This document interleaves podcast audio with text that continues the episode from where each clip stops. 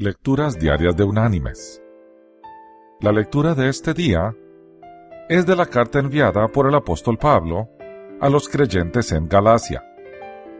Allí del capítulo 6 vamos a leer el versículo 7, que dice, No os engañéis, Dios no puede ser burlado, pues todo lo que el hombre siembre, eso también segará. Y la reflexión de hoy se llama La palabra verídica. D. L. Moody predicaba en cierta ocasión con respecto al valor de la palabra de Dios en la vida del hombre.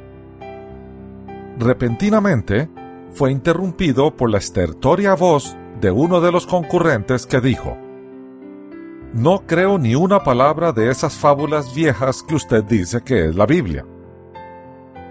Señor, replicó el orador, hay un versículo en la Biblia que se verá obligado a creer. Todo lo que el hombre sembrare, eso también segará.